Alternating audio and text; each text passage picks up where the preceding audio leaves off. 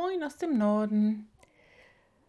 Wir haben wieder richtig tolles Sommerwetter. Ich weiß nicht, das wievielte Mal ich das jetzt nacheinander sagen darf. Ich genieße das. Für mich ist Sonnenschein und Licht und Wärme ein ganz anderes Leben. Wenn Sie im Hintergrund hier und da Kinder kreischen hören, manchmal vielleicht auch ein bisschen lauter, dann liegt es daran, dass wir so einen wundervollen ich sag mal, Planschbeckenpool stehen haben. Also 4 mal 2 Meter und 1,22 hoch ist das Wasser, glaube ich, ungefähr. Und das ist so, man kann drin stehen, aber man kann auch zwei Züge schwimmen. Und dementsprechend sind hier immer mehr als meine Kinder. Und das ist richtig viel Spaß. Und richtig viel Spaß bei zwölfjährigen Jungs ist laut. Also sehen Sie mir das bitte nach. Ich muss trotzdem irgendwann sprechen. Letztes Mal habe ich äh, ein bisschen was zum Thema Humor gesagt und passenderweise schließt sich jetzt dieser Podcast an, nämlich mit dem Thema Schmerz. Bord? Hat das was miteinander zu tun? Wenn wir gut sind, ja. Wenn wir gut sind, ja. Ich mache das aus gegebenen Anlass. Am Donnerstag war ja der letzte Podcast zum Thema Humor. Ich hatte einen schönen Tag bei der Arbeit. Wir haben gegrillt und sehr nette Begegnungen gehabt. Und irgendwann am Computer, man muss das ja alles dokumentieren und zusammenfassen und so weiter und so fort. Irgendwann am Computer hatte ich plötzlich tierische Rückenschmerzen. Es war eine Stelle an der Seite. Ich hätte normalerweise gesagt, so wie so ein Hexenschuss, aber es war eine andere Stelle. Und ich dachte, ja, sitze ich jetzt hier blöd auf dem Stuhl. Und das verzog sich auch ein bisschen wieder. Aber als ich dann zu Hause war und mich hier hingesetzt habe, boah, echt ein Stechen. Ich konnte gar nicht mehr richtig atmen. Naja, alles halb so wild, denkt man sich. Und ähm, dann habe ich irgendwie auch unten geschlafen, damit ich ein bisschen Bewegungsfreiheit habe. Und das ging auch alles so. Konnte dann auch schlafen. Morgens bin ich aufgewacht und dieses fiese Stechen war weiterhin da und führte auch dazu, dass ich einfach nicht so durchatmen konnte, weil das richtig weh tat. Alles, was man da bewegt hat, tat weh. Husten, Lachen, alles. Warum jammer ich sie so voll? Ne, das interessiert sie doch nicht. Ich erzähle Ihnen das, weil sich das bei mir so über den Tag zog. Ich habe dann gearbeitet, ich habe meinen Schreibtisch umfunktioniert, mir so ein Stehpult draus gebaut versucht gut klarzukommen. Aber über die Zeit merkte ich, wie sich meine Mimik irgendwie zusammenzog, wie meine Stirn, äh, die Zwischenfalte, wissen Sie, zwischen den Augenbrauen sich zusammenzog, wie alles anstrengender wurde. Ich wurde unleidlicher. Ich habe die Dinge negativ betrachtet. Dann habe ich meiner Tochter noch was rumgebracht beim Auto. Im Auto dachte ich schon, boah, ich halte es nicht mehr aus. Sie fragte mich, ob ich noch mit zu ihr hochkomme und ich schon, nein. So, ähm, wahnsinnig unangenehm. Und als ich dann hier reinkam, wollte ich mich eigentlich nur ausruhen. Ich, ich habe den ganzen Tag versucht, mich nicht hinzusetzen und ich war so fertig. Und meine Laune war im Keller und alles ging mir auf den Keks. Und deswegen erzähle ich Ihnen das. Denn ich hätte es fast vergessen. Ist ein Podcast zum Thema Demenz. Und jetzt kommen wir langsam in die Nähe.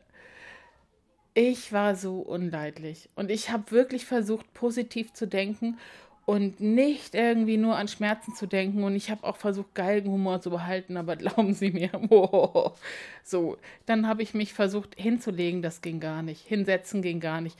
Ich habe irgendwann so über so einem Hocker mit dem Bauch gehangen. Dann hatte ich eine Position gefunden, die war ganz gut. Da rief eine Kollegin von mir an.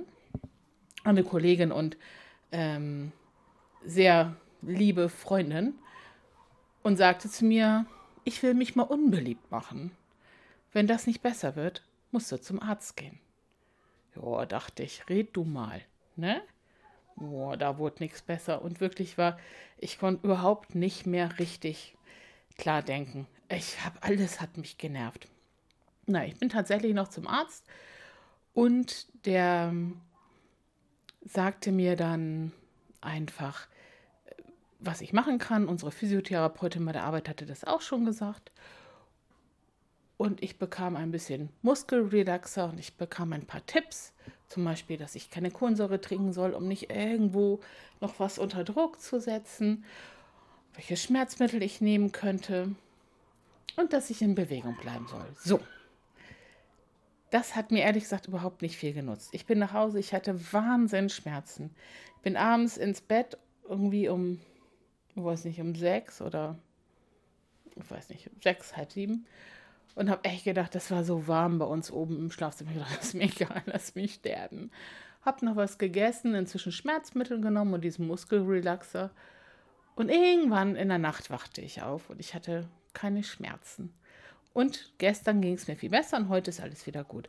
So, meine Geschichte interessiert Sie nicht. Aber was ist mir passiert? Ich konnte nicht mehr klar denken. Ich war so gestresst ich wusste, wo meine Gedanken sind, da fahre ich hin. Und ich habe wirklich versucht, positive Gedanken zu haben. Aber das ging nicht mehr. Schmerzen machen einen verrückt. Ich war erschöpft, wie verrückt, ohne dass ich körperlich was geleistet habe. Und so komme ich zu unseren Demenzkranken. Danke, dass Sie sich meine Leidensgeschichte voller Geduld angehört haben. Aber es ist immer gut, wenn man sowas mal wieder erlebt. Ich hatte es auch damals bei meiner Erkrankung, da hatte ich ja so eine große Abschöpfung dann. Es ist gut, wenn man es selber mal erlebt. Also diese Schmerzen und alte Menschen haben tendenziell immer Schmerzen. Und Menschen mit Demenz haben auch Schmerzen, nur sie können dieses Gefühl, dieses Empfinden oft nicht klar definieren. Und wenn Sie sagen, hast du Schmerzen, dann sagen Sie vielleicht nein. Vielleicht sagen Sie nein, weil Sie absolut keine Tabletten nehmen wollen oder weil Sie gar nicht wissen, was Sie von Ihnen wollen. Es gibt in der Pflege eine Schmerzskala, die man abfragt. Eigentlich macht man das heute nicht mehr so, aber die meisten tun es noch. Und dann sagt man, hast du Schmerzen? Und wenn ja, von 0 bis 10. So, ich weiß nicht, wie es Ihnen geht, aber wenn Sie jetzt, also ich hätte am Freitag, hätte ich gesagt, zwölf. Aber zehn ist so kurz vorm Sterben. Also insofern hätte ich auch nicht zwölf gesagt. Aber wenn Sie jetzt sich sehr unwohl fühlen und haben richtig Kopfschmerzen, was sagen Sie dann bei einer Skala von 0 bis 10? Das ist schon nicht so einfach. Und wenn jetzt Ihr Denken, Ihr Planen und all das eingeschränkt ist und Ihr Fühlen, was wollen Sie denn dann sagen? Insofern ist das für unsere Demenzkranken nicht, nicht geeignet. Und ich bitte Sie, schauen Sie hin. Denn es gibt keinen Grund auf der Welt, dass Menschen, die eine Demenz im Leben haben, weniger Schmerzen haben als Menschen ohne eine Demenz. Ich sage Ihnen im Gegenteil. Die Demenz löst so viel Stress aus, dass diese Menschen meistens verspannt sind. Und Verspannung, das war auch mein Problem, es war eine Blockade, lösen Blockaden aus. Ja, das ist so, es verkrampft sich. Wenn die eine Stelle verkrampft ist, gleicht die andere Stelle aus. Ich verspreche Ihnen, Menschen mit Demenz haben sehr oft Schmerzen, auch wenn sie das Ihnen nicht sagen können. Und woran erkennt man das dann? Es ist die Mimik, ich kann es Ihnen nochmal sagen. Mein Gesicht zuckt sich immer weiter zusammen, als wäre ich richtig kriesgrimmig. Es sieht fast ein bisschen böse oder wütend aus. Das können Schmerzen sein. Natürlich, wenn jemand zwischendurch immer wieder Aua, Aua, Aua sagt. Ich habe letzt bei einer Dame gelesen, bei der routinemäßigen Schmerzabfrage, Bewohner hat keine Schmerzen, null. Das ist eine Frau, die sagt den ganzen Tag Aua, Aua, Aua. Und Menschen schreiben auf, die hat keine Schmerzen. Warum schreiben die das auf? Weil die Frau an Demenz erkrankt ist. Sie sagt halt Aua, Aua, Aua. Aua, Aua, Aua ist ein klares Signal für Schmerzen. Das ist es bei Kindern, das ist es bei jungen Menschen, das ist es bei mittelalten Menschen, bei alten Menschen und das ist es auch bei demenzerkrankten Menschen. Aua oder ah, ah, das sind Schmerzlaute. Ich bitte Sie, sehen Sie hin und hören Sie hin. Jetzt zieht jemand sein Gesicht nicht zusammen und sagt auch nicht aua, aua, aua, da gibt es noch andere Sachen. Ich wurde nämlich am Freitag auch regelmäßig sauer. Mir war alles zu viel. Ich wurde sehr negativ. Ich war gestresst und die Leute gingen mir auf den Keks. Und man wird unruhig, man fängt an hin und her zu gehen, man versucht irgendwas zu tun, man wird agil und manchmal machen Menschen auch Schmerz gegen den Schmerz. Ja? Die fügen sich andere Schmerzen zu, um die, die sie kaum ertragen können, nicht mehr zu spüren.